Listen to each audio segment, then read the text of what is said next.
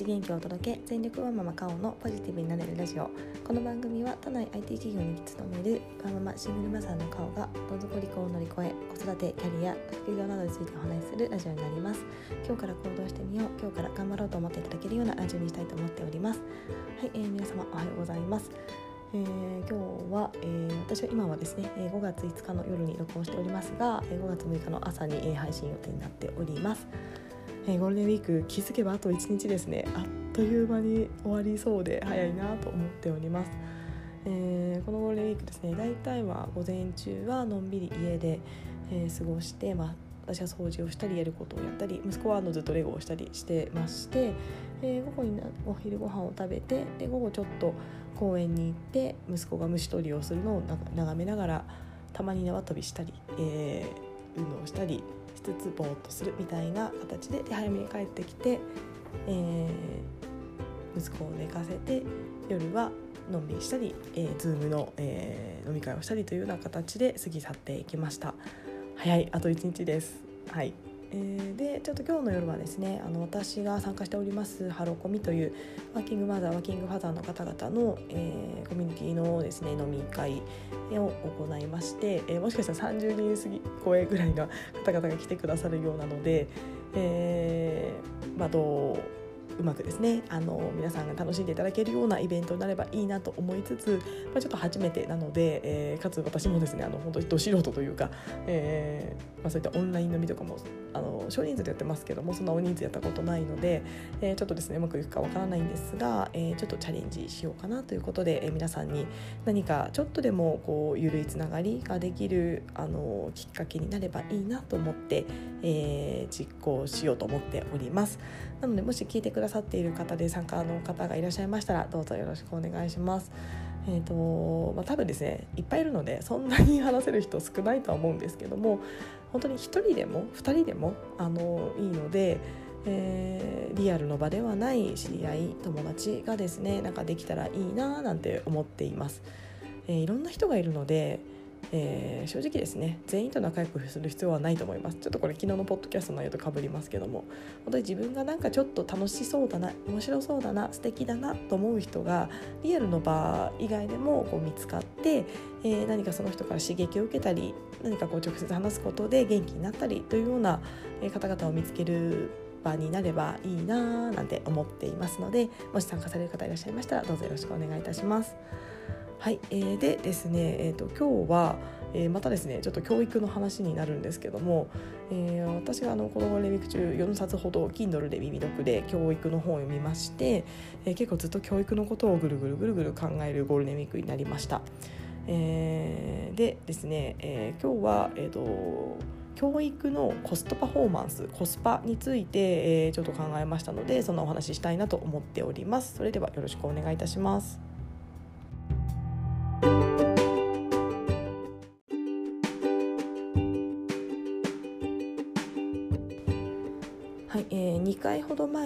回でですね私はあのちょっと教育について、えっと、いろいろお話をさせていただきました。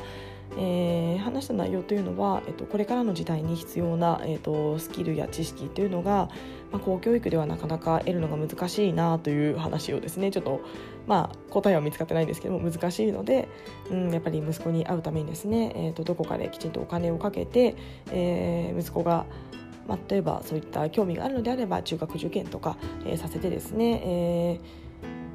まあ、テクノロジーだったりサイエンスだったりそういった分野に道に進ませてあげられればいいな、まあ、息子の興味が大事ですですが というような話を、えーと、2日前にはさせていただきました。でですねまあ、そんな形で、まあ、これからの必要なあのスキルっていうものはですね私はちょっと公教育の、えー、教育だとなかなか得れないんじゃないかなと思っておりまして、えー、正直ですねその国語とか、えー、古文とかそんなやんなくてもいいんじゃないかとかですね使わないしだってみたいなことだったりえーとまあ、社会もそうですよね、まあ、もちろんある程度日本の歴史とか世界の歴史する知るのは必要だと思うんですけども、えー、やっぱり興味がないならそんなにこう知ったところでみたいなところもあるかと思っています。えー、数学もですね、えーまあ、もちろんあの理系に進まれている方はベクトルとかあのベクトルってプログラミングとかゲーム作る時に必要っていうのを最近あの知り合いから聞いてあベクトルって生きるんだと思ったんですけども私の人生でですねベクトルはあの数 2B のベクトルですかねはあの大学受験以降ですね1回も出会っておりません複素数も出会ってません。はいえーまあ、もちろんあの必要な分野の方々は使っているかと思うのでベースの知識としてはあった方がいいと思うんですが、えー、文系の私がですね多分これから先使うことないんじゃないかなと思っております。えー、なので、えー、やっぱりちょっと公教育だったり、まあ、公教育ではなくともですねあの私立の勉強もそうなんですが学校の授業って大学受験のためっていうのが結構メインになっているんじゃないかなと私個人的には思っております。えもちろんですね学校はあの勉強以外のものを学ぶ人とのえ、コミュニケーションだったりそこで出会う仲間だったり、えーまあ、そこで行事などもありますので、まあ、そこで向かうこう楽しさだったり、えー、勉強だけではない部分を学ぶところではあるので勉強が全てではないっていうのはもちろん前提ではあるんですけれどもその勉強、えーまあ、いわゆる5教科7科目プラス、まあ、体育理科体育美術などなど音楽みたいなものに関してはやっぱりですねベースはその人の人生や、えー、その生きていく上に必要なスキルだからというよりはどうしてもこう大学受験のためというようなものがベースにあるんじゃないかなと思っています。えーまあ、ただですね私とはいええー、それに対して物を申したいというわけではなくて、まあ、物申したい部分もちょっとあるんですけども、えーまあ、ただですね、えー、やっぱり生きている以上もうルールがあったらですね、まあ、そのルールの中で生きていくしかないかなとは思っています。いくら私が、えー、今の大学、えーと、公教育の勉強がですね、えー、役に立たないからえ、やらなくていいかというとですねやっぱり、えー、息子の将来を考えた時に、えー、やっぱり、いろいろな勉強をしたい学びたいっていうような形になるのであればやっぱりですね大学に進学っていうのは必要だと思いますし、まあ、これから息子があの大きくなる15年後とか20年後に至ってはもしかしたら学歴社会では全然なくなっている可能性もありますがおそらくですね大学というあの期間は、えー、なくならないですし、えー、大学を出るということの価値というのは私自身はそこまでこう下がらないのかなとは思っています。えーまあ、おそらく大学の中の勉強も変わっていったりすると思うので、えーと、いろいろ大学時代も変わっていくとは思うんですけどもやっぱりですね大学をうん出るということは、えー、やっぱり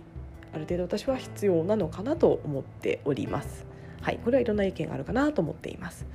でですねであれば、えー、大学受験っていう、えー、ルールというものがあるのであればですねやっぱりそのルールにのっとった行動っていうのはどうしてもしなきゃいけないかなと思っています。いくら、まあ、例えば私はあの STEAM 教育あのサイエンスやテクノロジーや、えー、マスマティックスみたいなあの辺りがですねいくら重要と言ってもやっぱり大学、あので学びたいと思ったらですね国語もやらなければいけないですし英語もやらなければいけないですし社会もやらなければいけない。となった時にはやっぱりやりたいことがあるのならそれをやるための、えー、条件だったりルールというものはクリアしなきゃいけないなと思っていますしその、ルールをルールや条件をクリアするための努力っていうものは必要だなと思っています。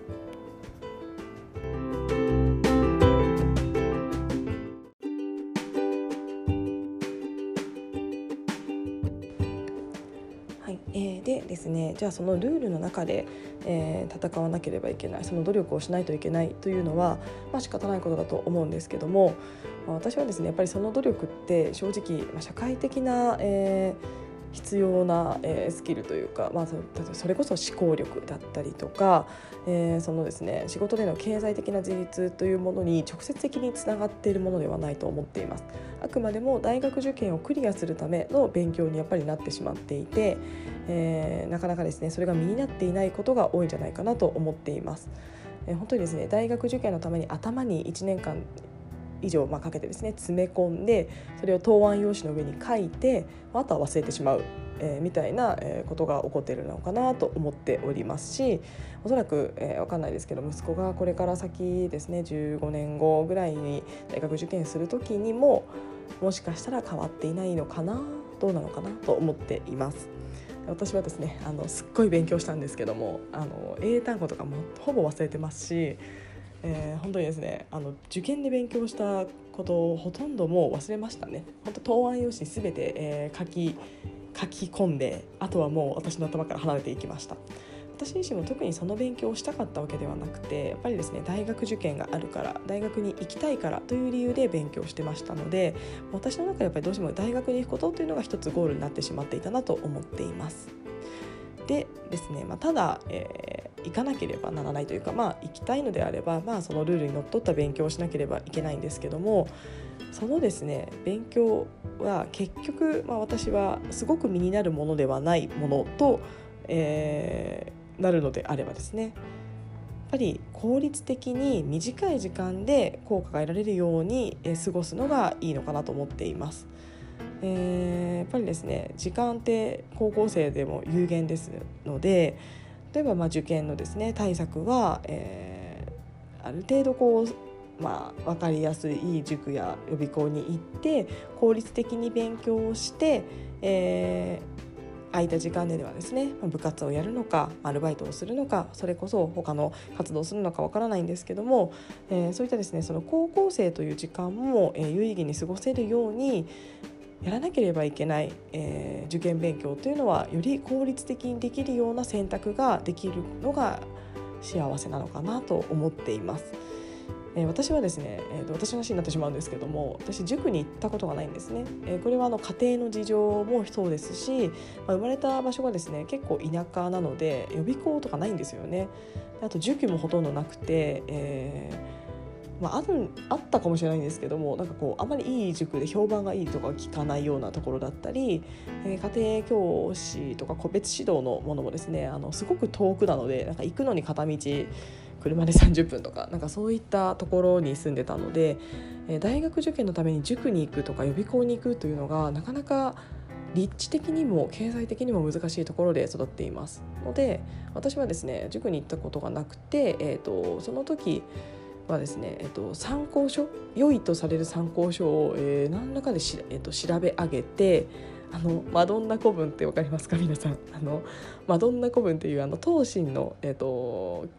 参考書なんですけども、まあ、どんな古文を使ったりですねあのゴロゴ13っていうあの、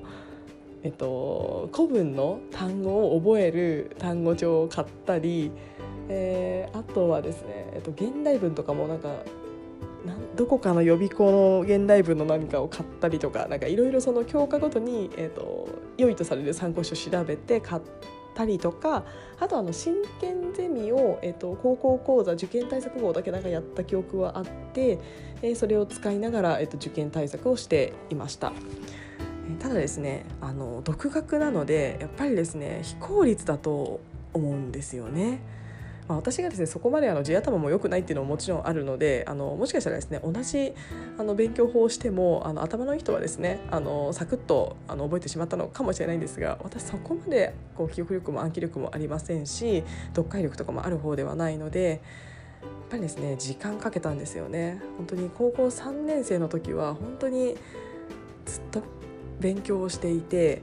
あの今でも覚えてるんですけどもあの友達に「秋かな？あのちょっと遊ぼう」って言われてで、えーと、断ったんですよね。遊ぶって言ってもまあ半日ぐらいなのでま今思うとそれに行って、えっと、その半日って別で取り返せばいいと思うんですけどもその時の私はなんかそれをこう遊ぶのは良くないその時間勉強しなきゃって思ってしまって友達の約束を断って友達から付き合いが悪いと裏,、まあ、裏で言われたというかあの言われてたという過去があります。まあ、その時は、えーと、結局私はですね大学はあのどこかのポッドキャストでお伝えしたかもしれないですがあの国公立しかちょっと受けられなかったのでもう結構崖っぷちだったんですよね。あのまあ、大学卒業という、えー、学歴を得れるかえーまあ、高卒ないし専門学校卒業というような学歴になるかっていうですね結構こう狭間の崖っぷちだったので私としてはここまで勉強をしたんだったらやっぱり、えーまあ、学歴社会がまだまだあのはびこっている日本では大卒という称号が欲しかったのでそのために私は、えー、友達と半日遊ぶのを捨てて勉強を選びました。えー、まあ今思うとですね遊び行ってもよかったし結果変わらなかったと思うんですけどもその時の私は必死だったので、えそういった、え選択をしておりました。はい、というような形でですねもうとり結構本当にテレビも見ずに、えー、流行りのアーティストも知らずに最後の方はなんかずっと勉強してたなと思います。えー、で、まあ、結果ですねあの私はあの一応大学に受かりまして、えーと、国公立に行けたんですけどもふとですね振り返ると、うん、その時間の使い方って良かったのかなと思います。私はそれをですねあの塾も行かずに、えーまあ、通信教育や参考書だけでですね、まあ、そういうことコスパの良い、えー、勉強だったなと思ってたんですね、まあ、コスパの勉強というかコスパの良い、まあ、あの学位の取り方だったなと思っていたんですけども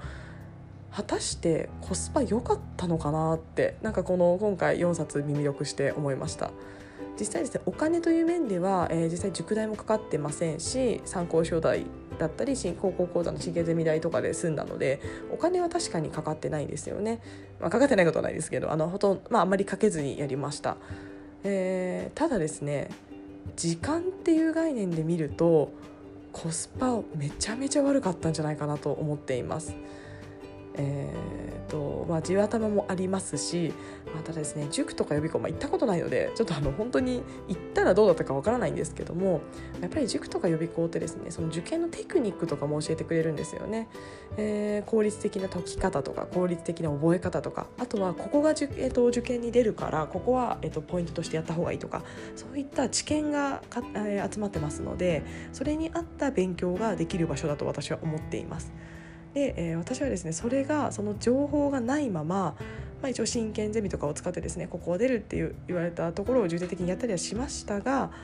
えー、結局本当にそれがそうかっていうのがわからないので、えー、いろんな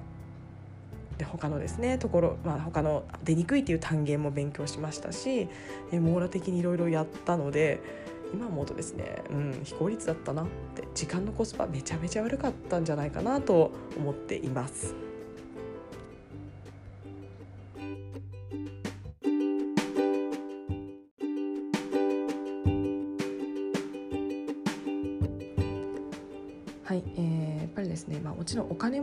だと思うんですが私はですね今は時間が一番大事だと思っています。えー、時間がですねあればできることも増えますしその時間の使い方で、まあ、人生の豊かさって変わっていくのかなと思っています。のでですねやっぱりこうやらなければいけない、えー、私以前のポッドキャストであのその時間は消費なのか投資なのか浪費なのかというような考え方をちょっとお伝えさせていただいたんですけどもまあ、受験勉強ってですね消費の時間だと思うんですよね。やらなければいけないこと、まあ、受験をするならばやらなければいけないことだと思っています。なのでそのやらなければいけないことをいかに効率的に、まあ、短い時間でやってじゃあ空いた投資の時間、えーと、高校生であればその経験ですね、まあ、部活でもいいですしアルバイトでもいいですし、えー、何かまあ生徒会活動でもいいですし、えー、何かですね、まあ、今の高校生とかだともしかしたらあのいろいろ SNS とかあの IT を使ってですね、まあ、起業とかしてしている方もいると思うんですけどもそういった、えーと投資の時間っていうのが取れた可能性もあるんじゃないかなと思っています。のでですね、えー、やっぱりこれ私があの実際息子に子育てをしてあげる時にですねこの、え息子の、え今、えー、やろうとしていることが消費なのか浪費なのか投資なのかと考えてあげて消費なのであれば多少ですね、まあ、親の、えっとまあ、お金を使ってですが、まあ、例えば効率的にやれる方法を、選んであげたりとかアドバイスしてあげたりとかなんかそういったことが、必要なんじゃないかなと思っています。実際ですね、まあ、それがいいかわからないんですけども、まあ、私自身はですねやっぱり非効率だったなと思いますし時間を大切にするっていうのは別に大人も子供も変わらないと思います。やっぱり若いからできることもありますし、えー、やっぱり高校生とそれこそ部活とかですかね、あのー、思いっきりですねあの本当にお金とか関係なくこう努力できる夢中になれる没頭できることってなかなかないと思います。その経験がやっぱりありなしって、えー、大きく人生を変えるのかなと思っています、たまにですね部活やってる友達やってた友達それを言うとあのかおちゃんはちょっと部活に幻想を抱きすぎだとあの言われまして別にそんな大したものじゃないよみたいなことを言う子もいるんですけどもうんまあ、それはその子が没頭してなかったからなのかななんて思うんですがやっぱりですねそういったあの何か高校生だからできること高校生ならではの、えーと、投資の時間の使い方っていうのをですね選ばせてあげられるようなうん、あの親の働きかけ、えー、親のサポートみたいなところがですね必要なのかなと、えー、教育関連の本をいろいろ読んで、えーえー、と感じております。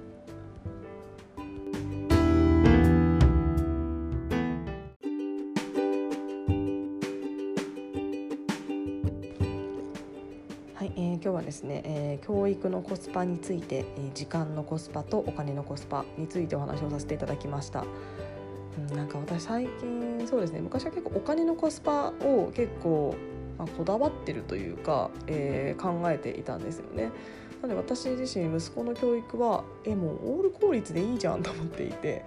えー、それこそあの高校ですねあの近くにあのちょっと素敵な上位校があの私が今勝手に素敵と思ってるだけなんですけどもあったりするので、まあ、そこに行って、えー、かつですねあの大学もとある大学で、えー、国立なんですけどなんかあの研究とかできそうなのでそこ行ってくれたらいいなみたいなことをこうなんとなくぼんやり思っていましたもちろんあのまだあの6歳なので何ですかね夢が見れるというかあのたまにそれを言うとあの高望みって言われるんですけどももう今はまだ夢いっぱいで見れるので今のところ言っとこうと思って言ってるんですけどもって思ってました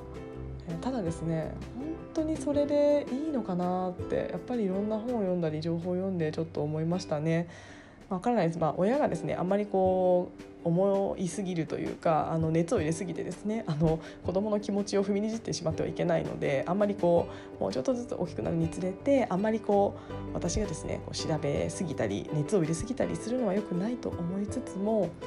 うん、やっぱり親として、えー、息子の将来をこう豊かなものにしてあげられるやっぱりその環境づくりだったりとか、まあ、やっぱりそれこそお金の投資みたいなところはやっぱりしてあげた方がいいなしてあげなきゃなと改めて思っています。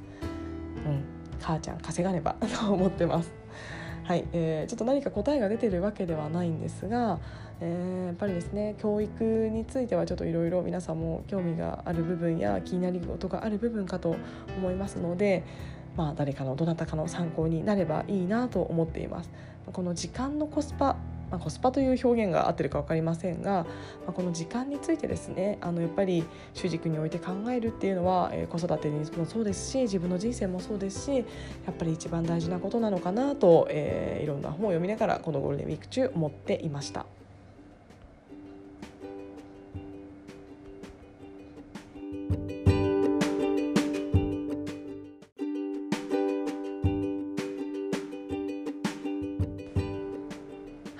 ではですね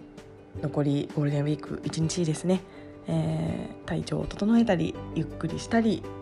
えー、楽しんだり、えー、皆さんそれぞれの時間を楽しい時間を過ごしていただければと思います。もし今日の夜ですねあのオンライン飲みに来てくださる方がいらっしゃいましたら是非あのお話できるかちょっとわからないんですけどもお話できたら嬉しいなと思っております。はい、えー、それでは今日も聞いてくださいましてありがとうございました。